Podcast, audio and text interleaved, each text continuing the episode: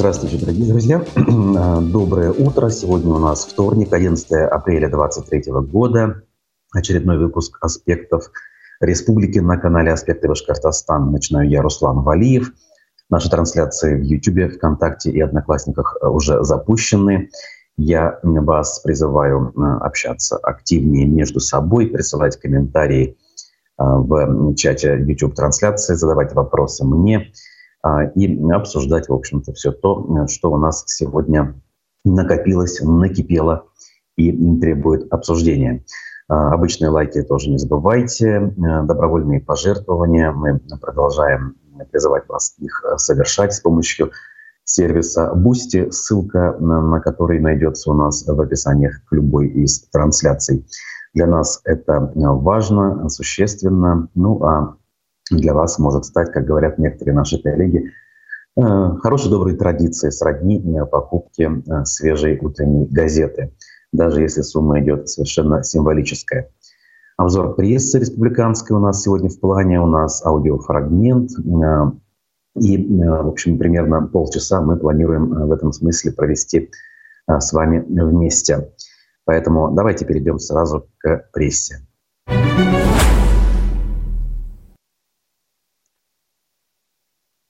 Так, ну, начну э, с одной из важнейших тем, э, которая в последнее время сопровождает э, нашу информационную повестку. К сожалению, не всю информационную повестку. Понятно, опять-таки, к сожалению, понятно, государственные СМИ об этом не говорят и не пишут, но вот мы, что есть сил, что есть ресурсов, стараемся историю подсвечивать. Я имею в виду судебный процесс над э, Лилией Чанышевой, бывшим координатором запрещенного и признанного экстремистом штаба Навального в Уфе. Э, суд идет очень быстро. На прошлой неделе были завершены уже, э, скажем так, выступления прокуратуры, которая все обвинение озвучила, хотя по свидетельствам адвоката и тех, кто в курсе этих событий, Освещение было очень быстрым, галопом по Европам, тома буквально проглатывались.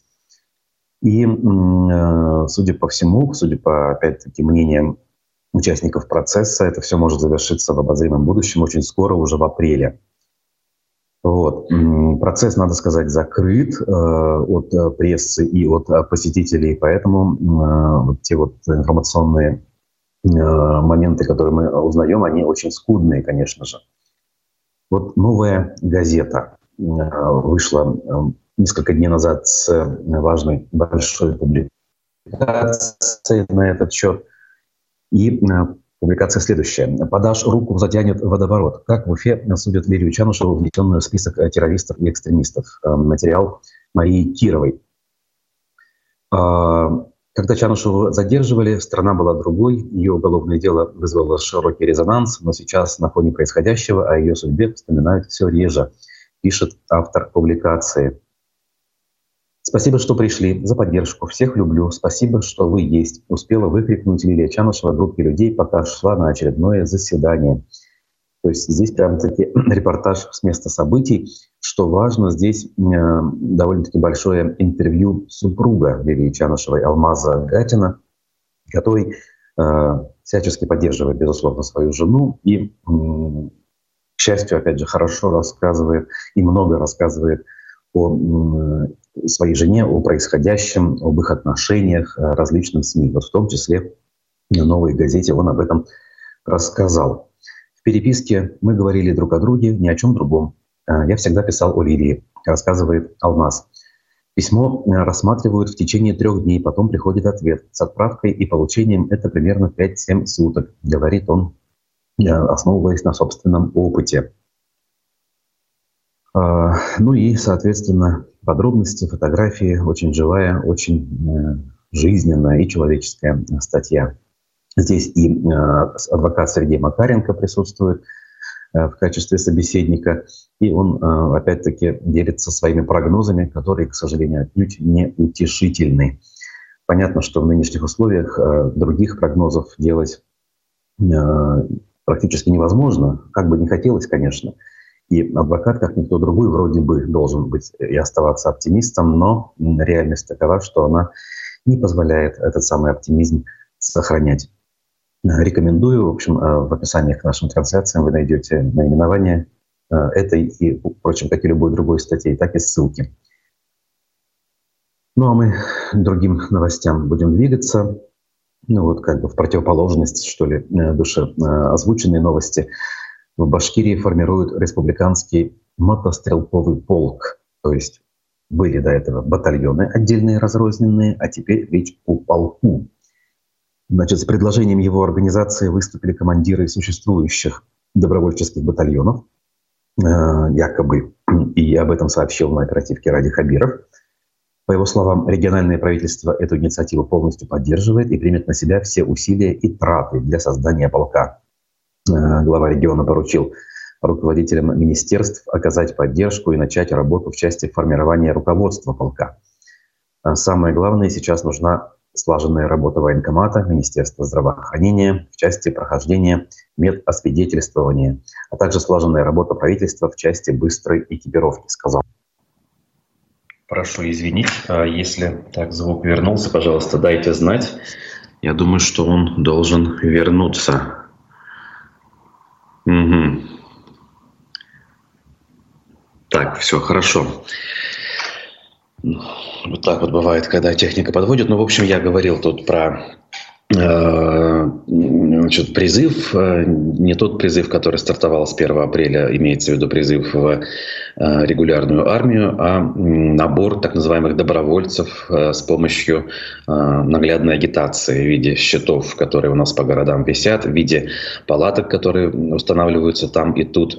В частности, в Уфе у центрального рынка одна из таких стоит – и э, не сказать, что вокруг нее э, большие очереди скапливаются. И здесь был прав Константин Толкачев, председатель Госсобрания, который констатировал этот факт, что э, люди сейчас не столь активны, как могли бы быть активными во времена его молодости при Советском Союзе. Ну, в общем-то, выводы, как обычно, делать вам самим, а мы дальше двигаемся. Дальше двигаемся и к публикациям Уфы-1 хочу я обратиться. Тут интересный момент. Как фабрики Башкирии развернули бизнес-войну за ишимбайский трикотаж. Рвут на тряпки. Это заголовок издания Уфа-1. Так вот, многие в Башкирии с удовольствием носят одежду из шамбайской трикотажной фабрики, утверждает издание. Но оказалось, за производством пижам и белья скрывается настоящая война бизнесменов, которые не могут поделить предприятие. Фабрикой много лет руководила местная семья. А когда дела ухудшились, то обратились к столичному инвестору. Сначала они договорились, но спустя несколько месяцев поссорились. Э, теперь стороны настроены враждебно и уступать не желают.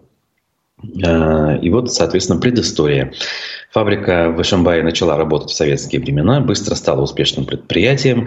В цехах трудились более двух тысяч человек, а выпускаемая одежда обрела популярность среди жителей региона. Да и не только региона, я бы сказал. Завод успел получить орден э, «Знак почета». В 90-х фабрику приватизировали, после чего она работала под юридическим лицом э, ЗАО Ишимбайская фабрика трикотажных изделий. Гендиректор Анатолий Саушин стал владельцем предприятия. В десятых уже 21 века Фабрика переживала непростые времена. В 2019 году вовсе пришла в упадок. Один из акционеров, э, Юлия Новожилова, рассказала, что причиной увядания предприятия было то, что на одежду упал спрос из-за новых конкурентов, что, в общем-то, неудивительно. Ну, в общем, такая вот история, вроде как обнадеживающая в некотором смысле, но пока вот эти перипетии происходят, а, есть риск того, что предприятие может быть и даже остановлено. Хотя вот э, прямо сейчас оно в принципе работает, и по фотографиям из цехов видно, что выглядит все довольно-таки солидно. То есть, может быть, нельзя сказать, что э, убранство цехов там как-то зашкаливает с точки зрения красоты и ремонта, но много сотрудниц, э, швей, вот они сидят э, и, соответственно, изготавливают свою продукцию. Так, Розалия нам пишет. Здравствуйте, спасибо вам большое за вашу работу, всего вам самого наилучшего. Благодарю вас э, от всей души за такие слова. Вот, а мы дальше идем. УФА-1 также обращает внимание на имущество, но на сей раз не бизнесменов, а депутатов. Иномарки, коттеджи в центре Уфы, итальянские дома. Все об имуществе депутатов Госдумы от Башкирии. Тех самых, которые, которым сейчас не обязательно декларировать это самое имущество.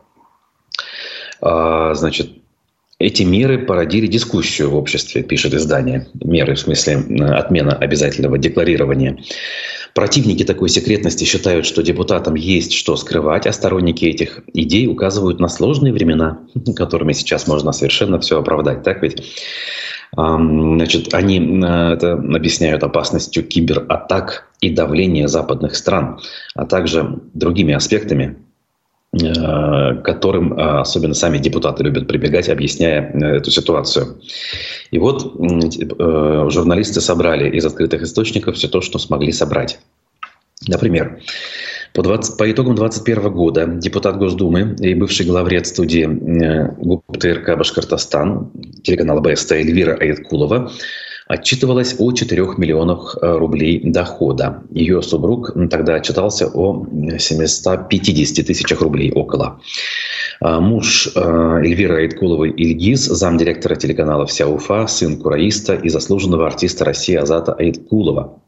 В феврале 23 года стало известно о гибели родственника депутата. Не стало брата Эльгиза Айдара, который ушел на службу добровольцем. По этому поводу высказывала свои соболезнования и сама депутат Эльвира Ринатовна. Значит, э, тут перечисляются имущества, а именно квартиры около 80 квадратных метров, а служебная квартира в пользовании больше 100 метров, земельный участок около 15 соток, дом 116 квадратных метров, еще одна квартира и еще 15 соток земли в аренде, автомобиль Mitsubishi Outlander и, соответственно, в общем, все это выглядит довольно-таки ну, разумно, по крайней мере, вот этот объем, да. Но это же еще не все. Там, соответственно, есть данные о других автомобилях, и э, о других депутатах. В частности, Зариф Байгускаров э, здесь присутствует в перечне, э, депутат Рима Баталова, значит, кто там, Динар Гельмудинов, а как же без него? Значит, что у нас тут? Гараж в 22,5 квадрата, новый Toyota Land Cruiser 300, квартира в 107 квадратных метров, служебная квартира 84 метра, заработок более 3 миллионов рублей. В общем, посмотрите, если любопытно, здесь и фотографии транспортных средств приводятся, и э, приблизительные фотографии домов э, или коттеджей, как, наверное, правильнее будет сказать в данном случае. Э, Павел Качкаев дальше в перечне, Резван Курбанов – депутаты от Башкирии, которые к Башкирии отношения не имеют. Ну, у нас таких достаточно, так ведь? Э, Рафаэль Марданшин, многолетний депутат, Наталья Орлова, которая не при чем, Ирина Панькина, разумеется, также, э, Владимир Сенин, вот это вот все люди, которые к республике отношения не имеют, Иван Сухарев от ЛДПР, Римма Утяшева, Рифат Шейхуддинов, Александр Ющенко. В общем, практически полный список. Любопытно. Так, а мы должны сделать, давайте, небольшую паузу, немножко перескочим э, с темы э, состояния наших депутатов, э, немножко переключимся на спортивную тематику. Дело в том, что вчера гостем программы «Аспекты мнений» был спортивный журналист, блогер Алексей Гурюнов. Когда-то он на канале «Эхо Москвы» в Уфе вел э, проект э, «Конфигурация шайбы», и проект, соответственно, был посвящен хоккею. По итогам прошедшего сезона, в котором хоккейный клуб «Салават Юлаев» вылетел из розыгрыша плей-офф уже в первом раунде, как бы сделаны определенные выводы. Алексей Гуринов не боится критиковать э, все это устройство, и, соответственно, об этом э, и в сравнении с соседним Татарстаном все это дело было представлено. Давайте послушаем фрагмент, и через несколько минут я вернусь и продолжу. Какое отличие в подходе, допустим, руководства региона наше и Татарстане? То, что говорите, у Акбарса больше возможностей. А в чем причина? Ресурсов, больше тех, которые остались в республике. Там, по-моему, даже не смогли как-то сохранить экономическую подушку вот эту. Я о чем и говорю. Есть, э, там нефть принадлежит Татарстану. У нас весь, нефть, больше весь нефтеперерабатывающий комплекс все уходит в Москву. Поэтому, конечно, у них больше возможностей. Ну и а если говорить глобально о хоккее, не только о главной команде, о большом спорте, то в Татарстане вообще более системный подход ко всему, и в том числе и к хоккею. Там с 90-х годов, там, ну, с начала нулевых, наверное, реализуется программа, там в каждом райцентре ледовый дворец небольшой, там, с маленькой трибуной. Ну, то есть у нас в республике 16 крытых льдов, в Татарстане больше 40. Это сразу сказывается на кадровом резерве. То есть, если сначала Казанский клуб, у них большой интернат при школе, они в свое время, у них была роль пылесоса, они со всей России тянули к себе в интернат лучших игроков, кто где-то выделяется. И к выпуску там местных практически не оставалось. Ребята со всей России собирали. То есть такая сборная была страны Казани. И в Ярославле всегда была у них такая репутация. То сейчас э, у них очень серьезный чемпионат Татарстана детский, юношеский.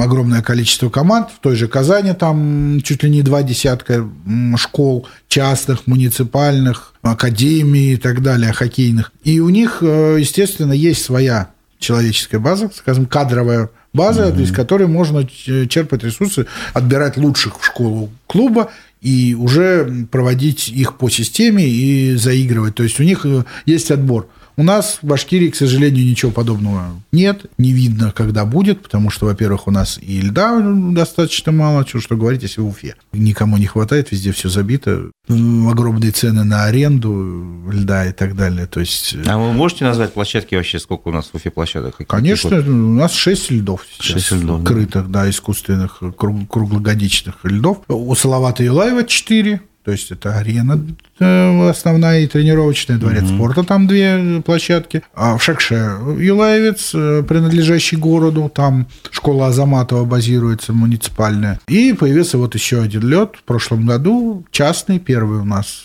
в республике, это Астра. И то это, как говорится, благодаря, вот тоже, опять же, все упирается в людей.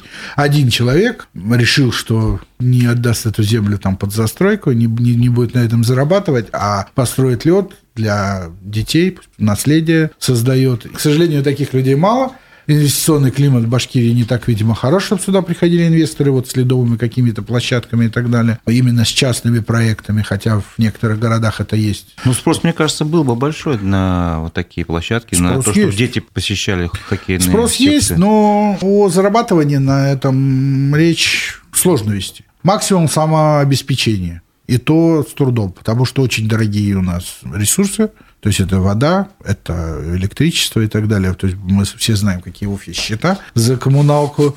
Это тоже отражается. Конечно, конечно, конечно. В первую очередь и у Салават Юлаева тоже очень большая нагрузка. Вот эти четыре льда эксплуатировать, очень большие расходы на это все. И в прошлом году мы помним, город подавал в, там, суд, в суд на еще и город еще из клуба и аренду берет за дворец спорта немаленькие деньги угу. за дворец спорта, за эксплуатацию. Это покупка одного хоккеиста, да? А, ну да, по, по факту могли бы купить неплохого хоккеиста. А, но у нас город берет деньги с клуба, который, в общем-то, уфимских детей занимает школу не частная, то есть там же платят там по полторы тысячи, по-моему, в месяц за обучение.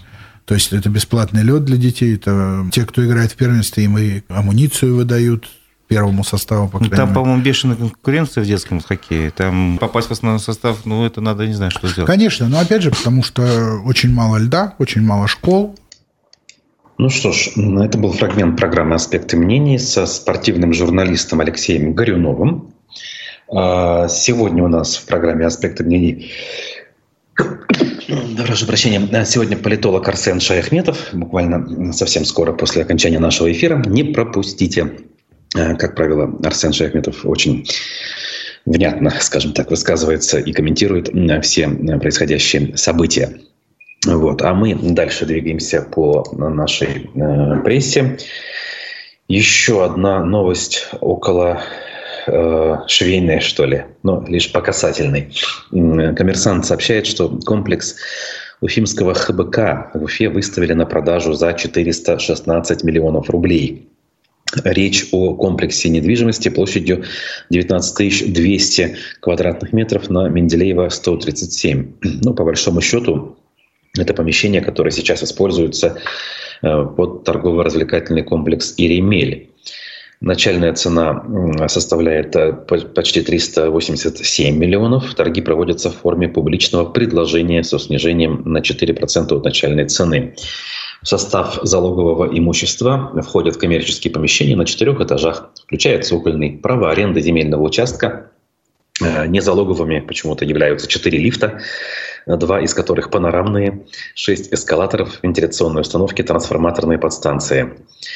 В общем, предыдущие торги, что важно знать, они состоялись из-за отсутствия участников. То есть желающих нет, в очереди не стоят.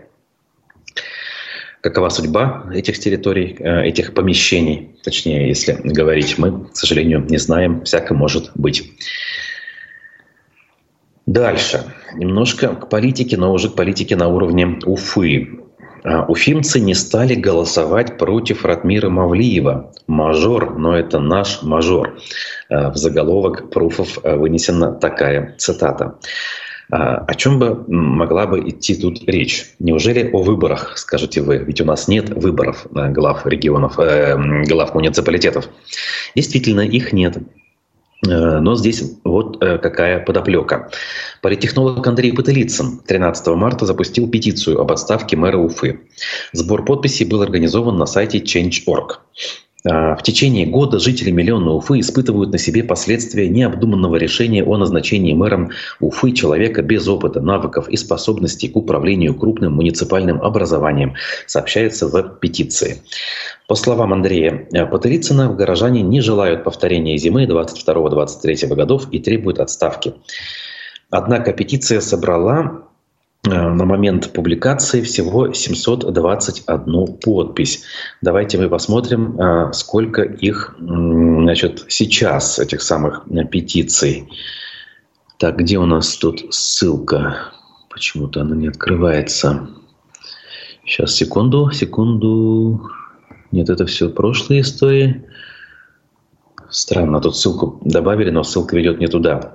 Ну, в общем, э, я могу предположить, что если на момент публикации вчера было не так много, то вряд ли сегодня за тысячу э, перевалило. Хотя все может быть. Ну, даже если и перевалило за тысячу, много ли это? Значит, редакция решила разобраться, считают ли жители Уфы, что мэр справился или не справился со своей работой.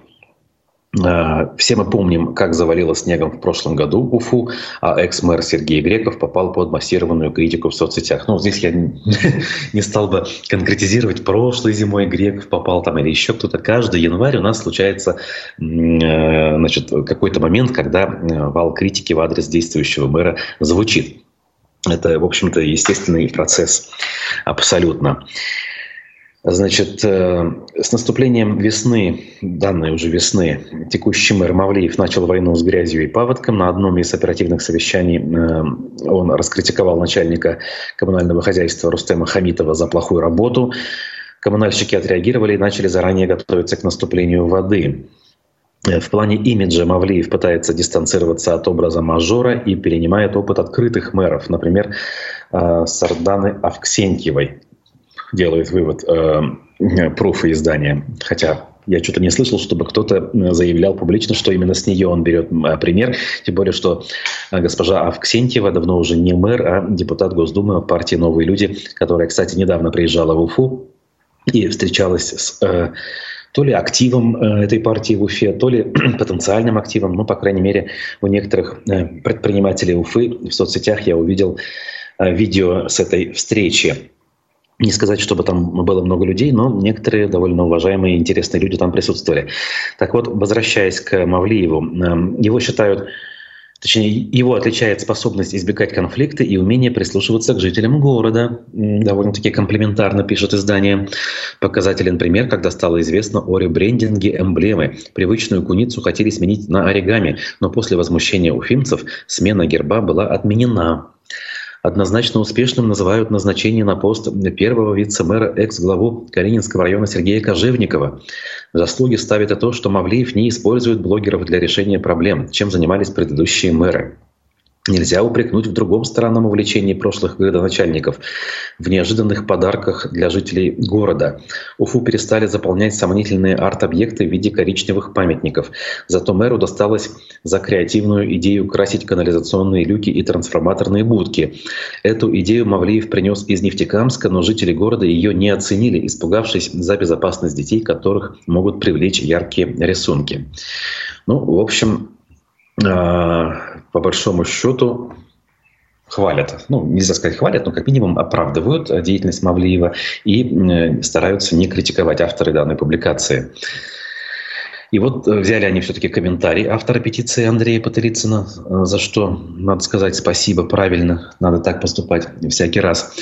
Я эту петицию, если честно, создавал как некий социальный эксперимент, сказал Патерицын э, изданию. Я понимаю, что этот механизм не работает. В том смысле, что даже если там бы миллион голосов появился, то никакой реакции бы на это не поступило. Но мне было любопытно, с какой скоростью и сколько человек проголосуют. Я свои выводы сделал. Люди настолько запуганы, напуганы, что они даже такую безобидную вещь и то считают для себя невозможным в качестве социальной активности, заявил он. Вот, кстати, и у меня первая мысль, когда я увидел, что активность низка, а, именно такая была, что люди, скорее всего, просто боятся. Потому что даже если те подписчики и зрители, которые смотрят Андрея Баталицына в его YouTube-канале, подписались бы, их было бы уже гораздо больше.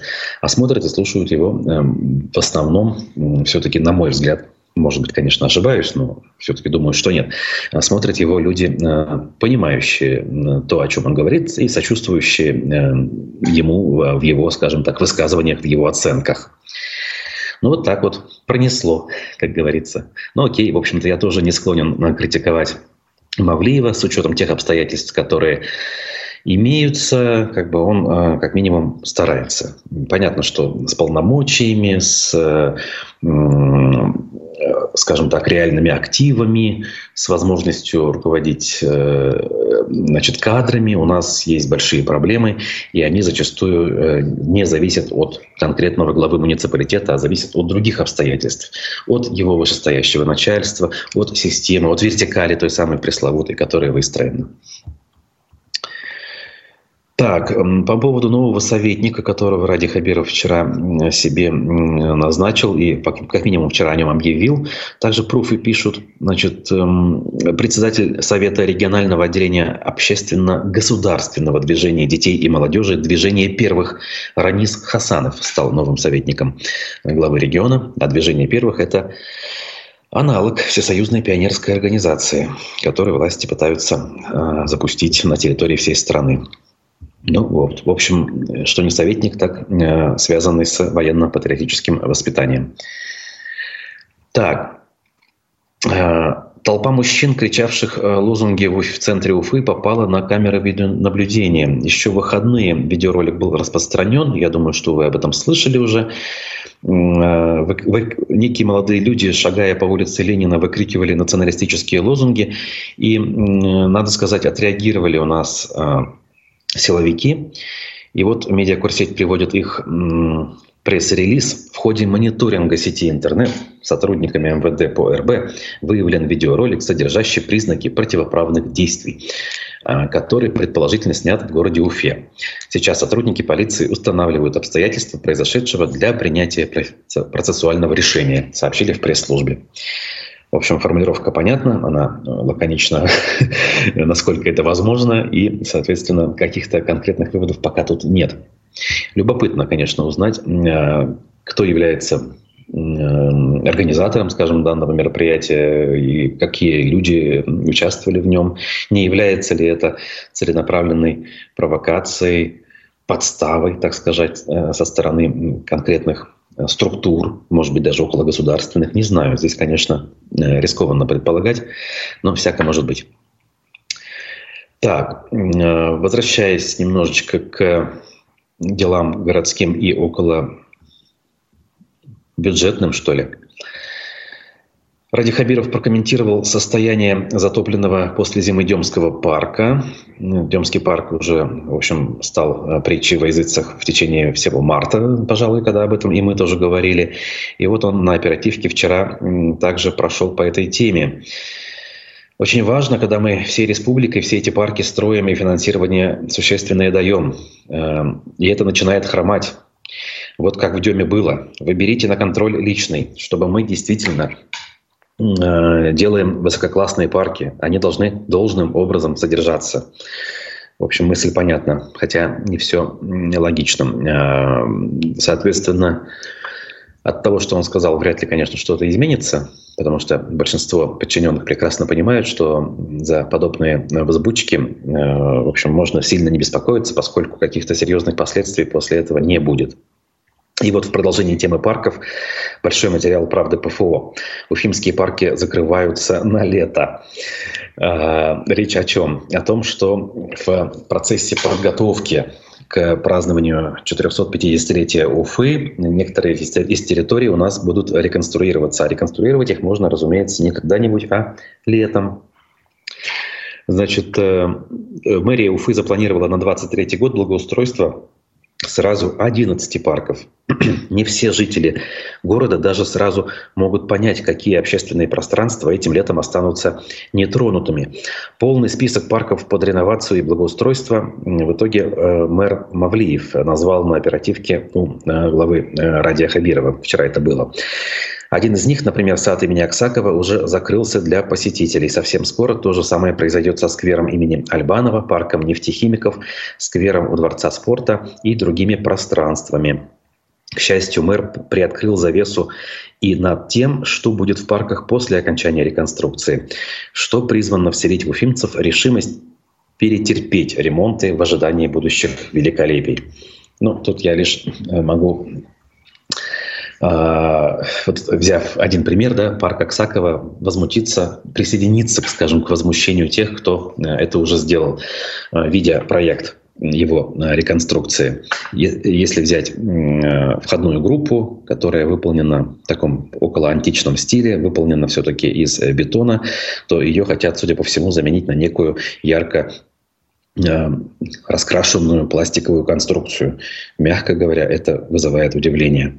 Это то же самое, что в Москве снесли бы огромную арку э, у входа э, в парк Горького. Но почему-то во время Собянинской, скажем так, реновации этого парка никто не тронул эту самую арку. Да? Внутри парка провели работы, парк действительно зажил, заиграл новыми красками, одну группу лишь обновили. А у нас вот так вот варварским, диким способом почему-то пытаются, э, не знаю, освоить бюджет или о чем это говорит? Наверное, и о том, и другом. Имею в виду вот желание освоить бюджет плюс э, отсутствие каких-либо эстетических чувств и уважения к собственной истории.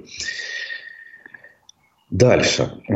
Уфимский трамвайно-троллейбусный завод продаст в 2023 году троллейбусов на 4 миллиарда рублей. Казалось бы, какая прекрасная новость, но эти троллейбусы к нашему городу и даже к республике особого отношения не имеют, сообщил коммерсант.